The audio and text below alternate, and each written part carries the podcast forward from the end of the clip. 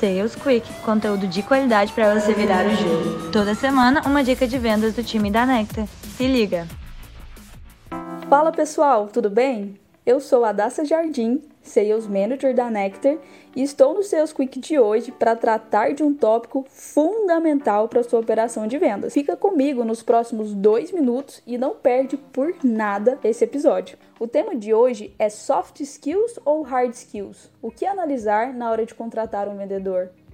Eu vou além. Você sabe quando priorizar as soft skills ou as hard skills na contratação?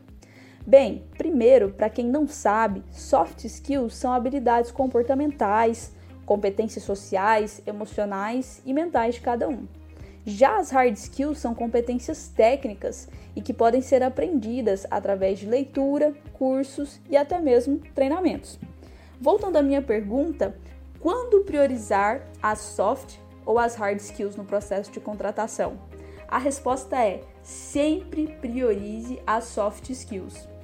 Isso porque elas são bem mais difíceis de serem ensinadas. Como diz o ditado, ninguém muda ninguém. É bem mais fácil ensinar hard skills do que soft.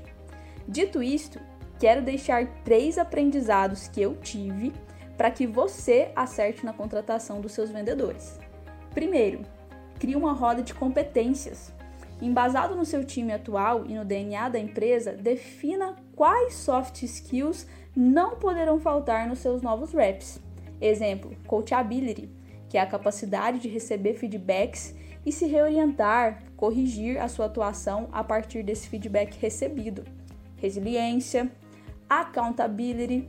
Accountability é assumir responsabilidade, tanto nas horas boas, mas também prestar contas nas horas ruins. 2. Entenda dois momentos onde hard skills não podem ser ignorados na contratação. Isto é, quando elas são pré-requisitos para que as suas contratações sejam sucesso. Primeiro momento, quando você não tem tempo, nem recurso humano ou financeiro para ensinar essas hard skills. Segundo momento, quando você não detém o conhecimento técnico para ensinar. É, exemplo, quando a vaga é algo inédito para a empresa, para o seu time e você não possui clareza de como ela irá funcionar. Então, nesse caso, é interessante que você já contrate alguém que já tem experiência no assunto. Terceiro aprendizado: soft skills são determinantes. Lembre-se, hard skills podem ser facilmente treinadas, soft skills não. Então, lembre-se disso quando estiver na dúvida entre uma soft skill e uma hard skill na hora de selecionar um novo vendedor. Então é isso, pessoal. Espero que vocês tenham gostado.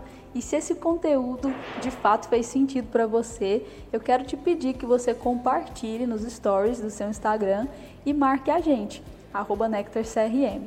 Um abraço e até a próxima!